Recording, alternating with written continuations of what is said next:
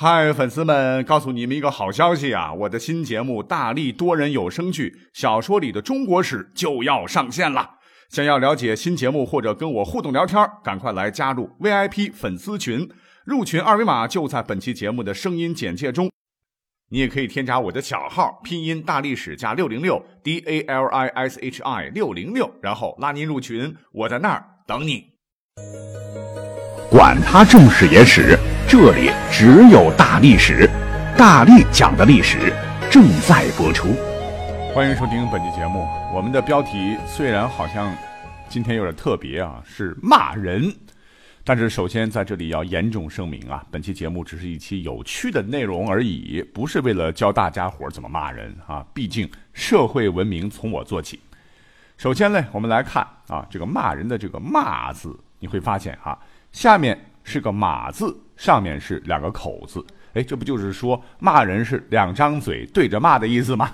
那原本上面那两个口啊，念喧表马声啊，引申为喧闹声，后来又转为骂人的含义。骂呢，就是用粗语或恶意的话来侮辱人。哎，其实啊，千百年来，我们仔细去看一些古代的书籍呀，无论什么时代，都有骂人这一说法。可是呢，关于骂人这个说法究竟是从什么时候开始的，已经是无从考证了。那我个人呢，有一个大胆的猜测啊，大概是在人类诞生后的一段时间吧。那我们都知道哈，使用语言那是人类的一大进步了，而使用技巧的出现啊，也标志着人类的进步。而骂人归根结底就是语言具体应用的技巧和能力，同样。啊，也表明人类的进步，也就是说，自从人有了喜怒哀乐以后，谁都有发怒的时候。所以可以这么说吧，就是凡是会说话的哈，大概都会骂人，而且人人都被骂过。啊，虽然说呢，这个古人骂人的话哈，在史料当中啊记载，恐怕呢还没有如今网络上一天之内蹦了这么多。你去看一些综艺节目或者电视剧，那个弹幕啊，唰唰唰唰的。但是呢，我们还是可以找到一些有趣的故事和内容。今天在本期节目讲给大家听。那我们就先从中国古代诗歌的开端，最早的一部诗歌总集叫什么？叫《诗经》来讲起吧。《诗经·庸风》里啊有这么一篇，就是专门骂人的，叫做《相鼠》。相鼠有皮，人而无仪；人而无仪，不死何为？相鼠有齿，人而无指；人而无指，不死何似？相鼠有体，人而无礼；人而无礼，胡不传死？相鼠啊，其实就是老鼠。那你看，那老鼠还有皮呢啊！做人怎么能够没有威仪呢？没脸没皮呢？做人如果没有威仪，不如早早就去死吧。看看那老鼠啊，还有齿，牙齿哈，可是做人却没节制，真是无耻啊！做人如果没有节制，还等什么？不去死呢？看到老鼠啊，还有体身体啊，做人反而不守礼。做人如果不守礼，赶快去死啊！别迟疑啊！别看《诗经》里都是诗哈，这个庸风相属啊，却是《诗经》里骂人最露骨、最直接、最解恨的一首。历史上呢，关于这首讽刺的对象啊，其实说法不一啊。有人认为这首诗呢，讽刺的是当年的在位者无礼仪。有人认为呢是老婆骂老公的啊，反正都是骂人的。在汉代的这个儒家的学者当中啊，就评价这首诗是咸于虐且离矣，意思就是最粗鄙的语言暴力，是《诗经》三百篇里所仅有，堪称古代骂人的活化石。呃，当然了哈，就古代骂人的这个话呢还有很多了哈，有一些个哈，呃，就是流传到现在我们还在用。啊，比方说，在《孟子滕文公下》里有一句说：“杨氏为我，是无君也；莫氏将爱，是无父也；无父无君，是禽兽也。”就是杨朱这个人提倡利己主义，是无视君王的表现；而墨子这个家伙提倡兼爱，是无视父辈的表现。如果一个人不崇敬君主，不孝敬父辈，那就跟禽兽一样。那你现在用的 QS 就是这么来的。那孟子的老师是孔子了哈，孔子呢那是儒家的老大了哈，这他老人家呢，其实在历史上啊也经常骂人的，是炮声隆隆啊。比方说他老人家最经典的一句是什么呢？是朽木不可雕也啊，粪土之墙不可污也。大粪的粪，鱼与于何诸？就你丫，就是烂泥扶不上墙啊。那还有一个啊，咱们常用的脏话是什么呢？就是你 M 的。啊，这句话呢，那叫被鲁迅先生啊称之为国骂。曾经，当然呢，我还是希望大家以后都别用这个来问候人家妈妈，相当不礼貌啊，是不可取。可是你知道吗？这句所谓的国骂啊，它的起源其实可以追溯到《战国策·赵策》中的“秦为赵之邯郸”一文。怎么说的呢？说周烈王崩，诸侯皆掉，其后王。周怒，复于其曰。天崩地彻，天子下席。东藩之臣田婴其后至，则啄之。威王勃然怒曰：“赤皆而母必也！”卒为天下笑。就是当时啊，已经是已经是名誉主席的这个周烈王啊，驾崩了。各地的诸侯呢，都亲自前来哀悼。唯独呢，齐国的这个齐威王啊，偏偏是在礼法规定的时间以后才来，迟到了。那周的王族士大夫都很愤怒啊，就派遣使者前往齐国面见当时的齐威王，说：“现在天崩地裂了呀，我们的天子离开了他的玉座，就是委婉的说他死了。那作为我周氏东部封疆臣属的你田婴齐，居然没有按时到达举哀，那按照周的律法，应当被斧钺活活咔咔咔砍死。”啊！这齐威王听了以后，怒气冲天，就斥道：“我他他妈不过是个下等的婢女，Q N M L G B 啊！”从此呢，周的使节就成为了天下人眼中的笑料。其实呢，如果说这句话当时如果不是齐威王说的啊，在当时的百姓之间，这并不算是什么骂人的话，因为那个时候老百姓是大多数，他们的母亲都是下等人，基本上。可是，在古代的贵族之间，你这么说影响就大了。虽然老大周天子是个摆设，各路诸侯呢没人鸟他，但是地位还在那里。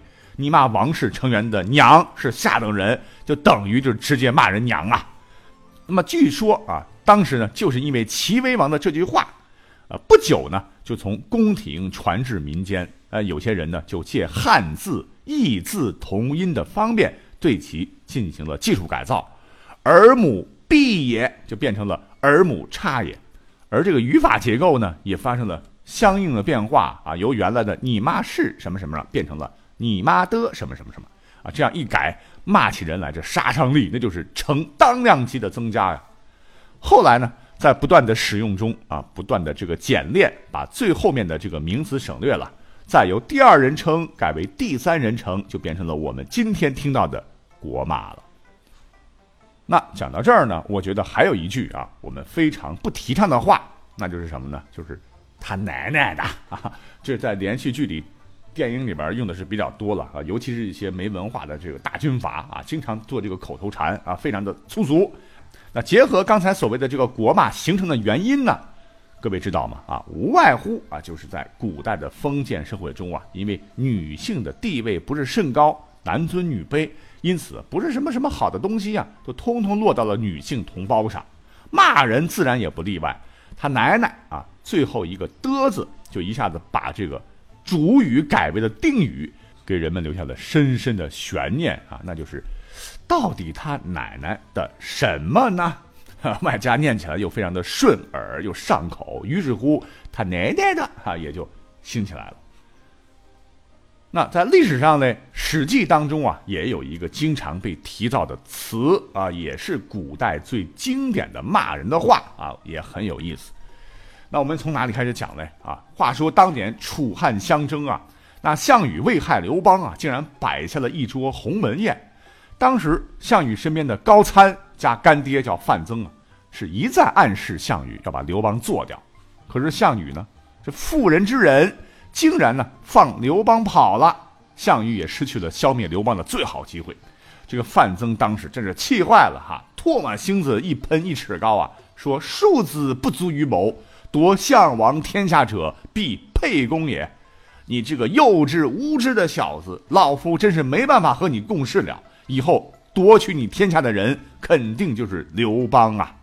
注意，这里边的“庶子”就是现代人所说的“嫩家伙”“你小子”的意思，是古代骂人必备词语。当然了，这个刘邦啊，其实他也不是什么好鸟，因为他之前呢是个混混啊，素质不咋地，习气一直改不掉，常常也是大骂啊为他打天下的群臣为“庶子”“庶儒”。其中最具土匪气的一句话，历史上记载就是“庶儒积坏而攻事”。庶儒啊，就是和庶子一样，都被译作小子，加了个儒，儒家的儒就是讲肚子喝了点墨水的小子，而公则是指老子啊，翻译过来就是你这个小子还真当自个儿有点知识，屁了哈，几乎坏了老子的大事。这挺好玩的是啊，有一些人呢，就后来在《史记》当中进行统计啊，发现这个刘邦呢，呃，骂人呢一般骂庶儒的时候多啊，骂庶子的时候少。我们就简单一说了。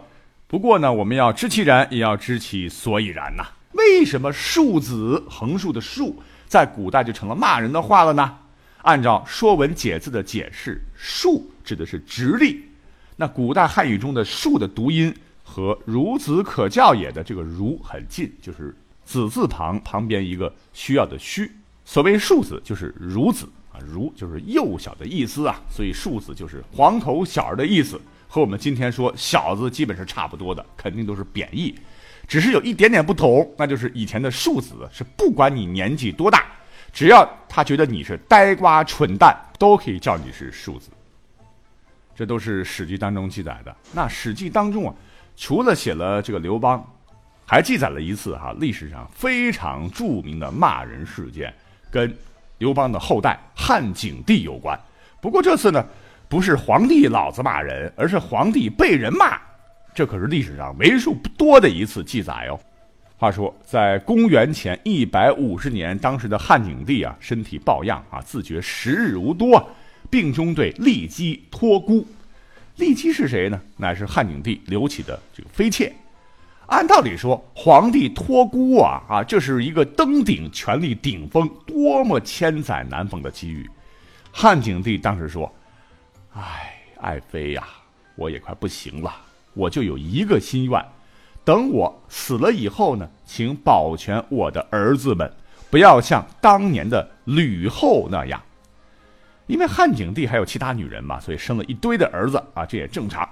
那么在这个紧要时刻，骊姬她如果稍微脑子能够正常一点的话，是不是应该？赶紧痛哭流涕呀！啊，大令啊，瞎说什么呢？小小的病痛很快就会痊愈，臣妾会吃素念斋抄佛经，保佑您快快康复。于是乎，被感动的汉景帝会轻轻摸摸她的手啊，爱妃，朕心已决，你就答应朕吧。立即这时候再卖力表演一把，顿时泪如泉涌，泣不成声的保证，一定将您的儿子视为己出，善待各位王子。呵 呵那您说碰到这个皇帝给您托孤，你作为他的这个身边最亲近的人，是不是应该这么说这么做呢？可是历史上真实的骊姬是怎么干的呢？呃，她听完老公的话啊，史书记载，上常与骊姬语，属诸姬子曰：“吾百岁后善事之。”骊姬怒，弗肯应，又骂上老狗，上心贤之未发也。请各位脑补一下，当时这个骊姬是华妃似的白眼，她当时竟然怒了，大骂全天下的皇帝说：“你这条老狗，你怎么不嘚瑟了？你也有今天，我就不，我早晚把他们全搞死。”啊，为啥当时这个骊姬要大骂皇帝？历史上语言不详，但是你要知道，皇帝毕竟是皇帝呀，你骂皇帝老狗，这不是作死？当时汉景帝啥也没没说哈，但是心里边。可对这个骊姬就打了叉叉了。很快，骊姬的儿子本来是太子的刘荣就被废了，骊姬全族也被灭了。骊姬最后呢，也是郁闷而死，活脱脱啊，就是因为骂了皇帝一句话，把皇位拱手让给了后来的汉武帝刘彻。不过这不是重点啊，这个故事告诉我们：第一，千万不要乱骂人呐；第二点，请注意，古时候。那时候已经用动物骂人了，那小动物们都觉得很冤呢。那关我们动物世界啥事儿呢？呃，不过历史上最有名的一次用动物骂人的事件，还要当属唐时武则天时期。当时的武则天啊，已经是篡了李家天下，下一步呢就要当女皇了。那爱国青年，历史上著名的李敬业与其弟徐敬求、唐之奇、杜求仁、骆宾王等人，在则天顺圣皇后光宅元年，就是六百八十四年九月，起兵于扬州。那骆宾王啊，呃，因为文采很好，我都讲过啊，那是挥斥方遒啊，写了一篇著名的《为徐敬业讨武曌檄》，这从头到脚啊，把武则天骂了个遍啊。其中就有一句说：“西充太宗下臣，曾以更衣入室，祭祀晚节，秽乱春宫。”啊，不是太长了，就巴拉巴拉，就是掩袖宫产，狐媚偏能惑主，人神之所共济。天地之所不容啊！就是这个非法把持朝政的武士，不是一个温和善良之辈，而且出身卑下。当初呢，他只是太宗皇帝李世民的一个姬妾，曾因更衣的机会呢，被皇帝那个了。到后来不顾伦常，与管自个儿可以叫小妈的太子李治关系暧昧，隐瞒先帝曾经对他那个过，谋求取得在宫中啊专宠的这种地位。那后来，凡是选入宫的这个嫔妃美女，都遭到他的嫉妒，一个都不放过。他偏偏善于卖弄风情，像狐狸精那样迷惑了皇上，终于穿着华丽的礼服登上了皇帝的宝座，把君王推到乱伦的丑恶境地。加上一副毒蛇般的这种心肠，凶残成性，亲近奸佞，残害忠良，啊，这种人为天神凡人所痛恨，为天地所不容。就专攻武则天下三路，将其的私生活曝光，把女皇爆出了墙啊，弄得武则天百口难辩，又是无可奈何。